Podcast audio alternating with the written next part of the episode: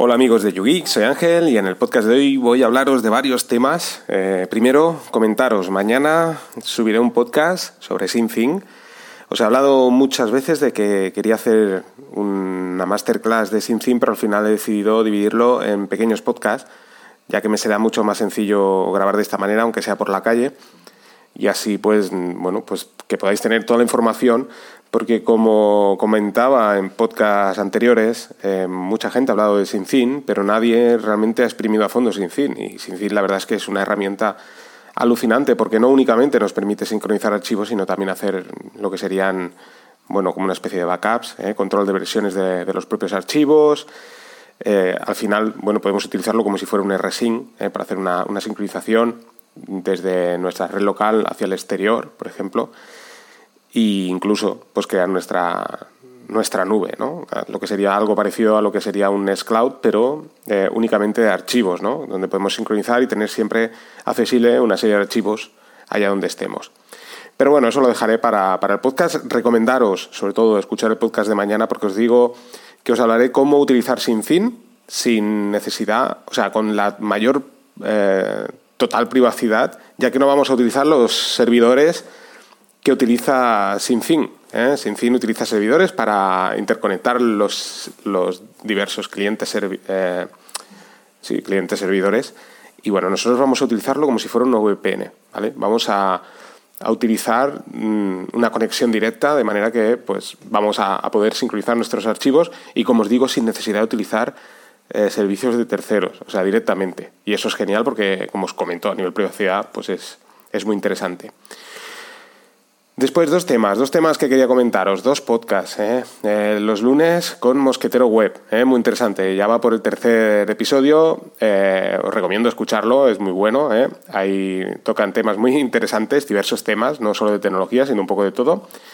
Y, bueno, pues eh, os lo recomiendo lo escuchéis porque además esta, esta semana han un poco también tocado en el tema Linux y me ha hecho mucha gracia porque, bueno, eh, José, también del podcast Tomando un Café, pues comentaba una cosa que yo, que yo muchas veces he pensado y que cuando no era, digamos, un usuario hardcore de Linux, pues eh, me pasaba eso y ahora pues que, que digamos, utilizo más el, la terminal y todo esto, pues explicaba una cosa que, es muy básica y es que realmente a la hora de instalar una aplicación en Linux es muy sencillo. Simplemente tenemos que escribir una, línea de un comando ¿eh? en la terminal y ya tenemos instalada la aplicación. Es así de simple.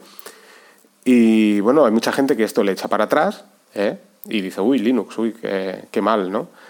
Esto es muy complicado y como le explicaba, es mucho más difícil buscar eh, a través de Internet, por ejemplo, si utilizáis Windows, buscar una aplicación, un, programa a través de Internet, descargarlo, instalarlo, cuando simplemente desde la propia terminal escribimos un comando y ya tenemos esa aplicación instalada y funcionando. Y tiene toda la razón, ¿no? Pero que, es cierto también que para los que no están habituados a utilizar Linux le parece muy, muy complicado. Yo ahora ya que utilizo más la terminal, pues para mí es genial porque es eso, no tengo que descargarme absolutamente nada. O sea, voy a la terminal, eh, pongo, por ejemplo, en el caso de, una derivada de Debian, sudo apt install y el nombre del programa y ya está, ya lo tengo funcionando, así de simple. No necesito descargar nada, ni llevarme ningún CD-ROM, ni nada por el estilo. O sea, directamente desde los propios repositorios y con la mayor seguridad, ¿no? De que, digamos que todo esto está testeado tanto para que funcione bien en el sistema operativo como también a nivel de, de posible malware y demás. O sea, es, genial.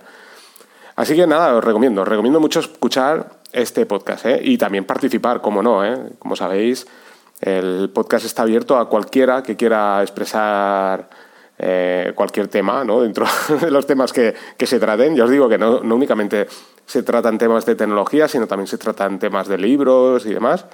Y bueno, que sobre todo podéis participar tanto viendo la, la retransmisión en directo a través de YouTube, como también participar en el programa. ¿eh? Simplemente pues tenéis que poneros en contacto con Mosquetero Web, pero aún así ya os digo, recomiendo sobre todo escuchar el podcast.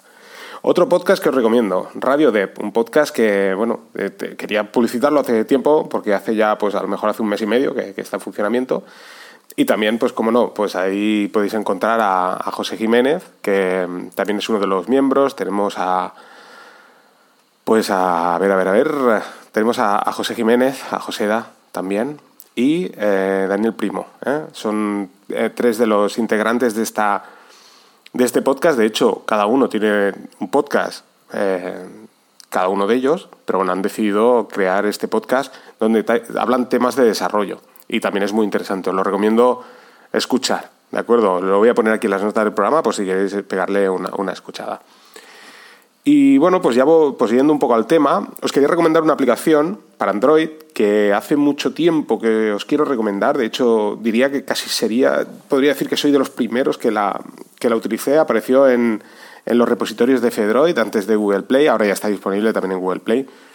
Y ya desde el primer momento vi que era genial esta aplicación. Y bueno, pues ya os digo, desde el principio os quería comentar esta aplicación. La cuestión es que va pasando el tiempo y cada vez va mejorando mucho más. Así que antes de que mejore más, mira, ya os la recomiendo y, si queréis utilizarla, pues simplemente tenéis que, descargarla, como os digo, ya sea desde el Google Play como de F-Droid. La aplicación se llama Marcor. Eh, os hablé de Joplin, ¿no? Para tener vuestras notas en Markdown, sincronizadas con Nextcloud, eso sí, pueden ir cifradas. ¿eh?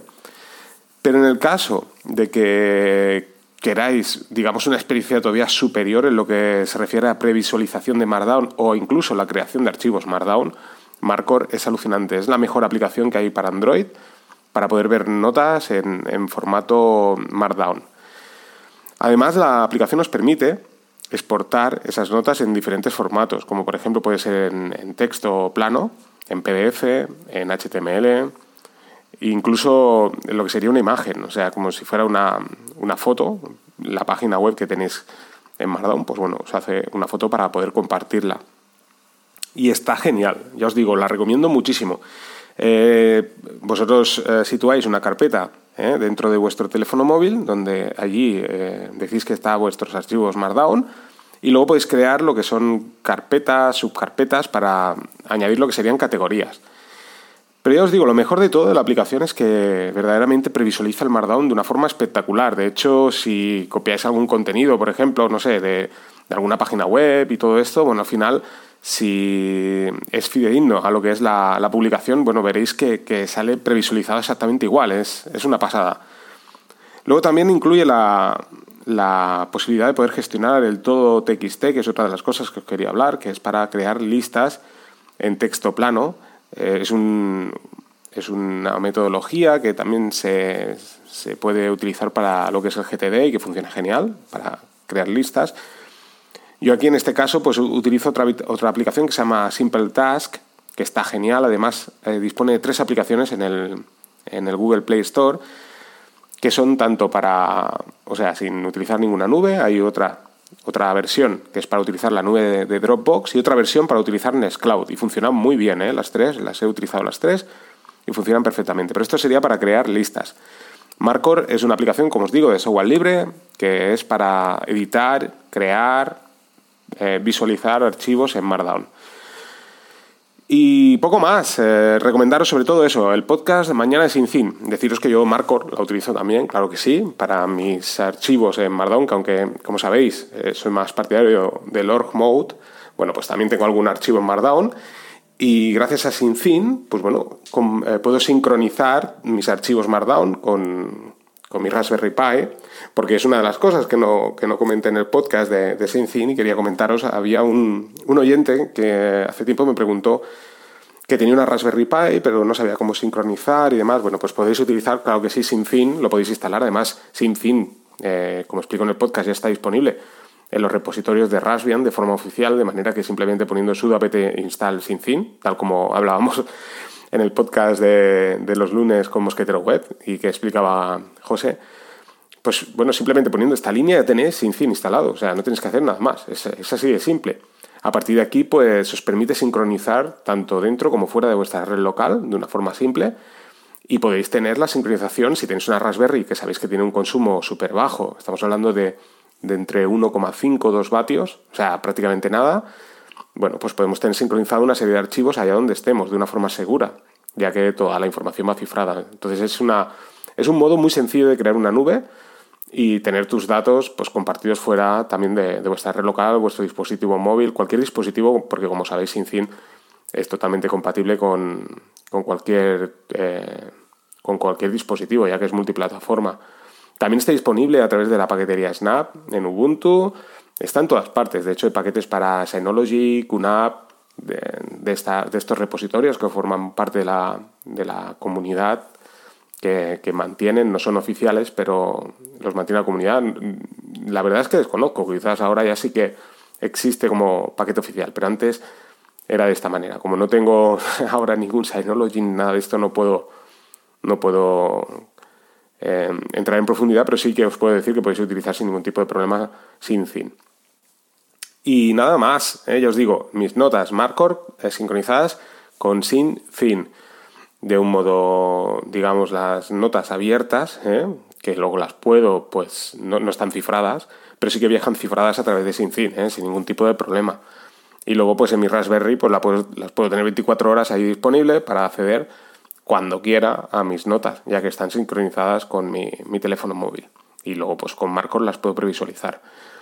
Imagino, sé que hay muchas aplicaciones también para ellos, ya os digo, no, no tengo a ellos, entonces no, no, os puedo recomendar, pero también podéis utilizar SinCin. ¿eh? Hay una aplicación que es de pago y que podéis utilizar, creo que vale, no llega a los 2 euros y podéis también utilizar SinCin. Así que si tenéis una Raspberry, pues bueno, pues podéis también sincronizar vuestras notas ¿eh? en Markdown o cualquier otro formato.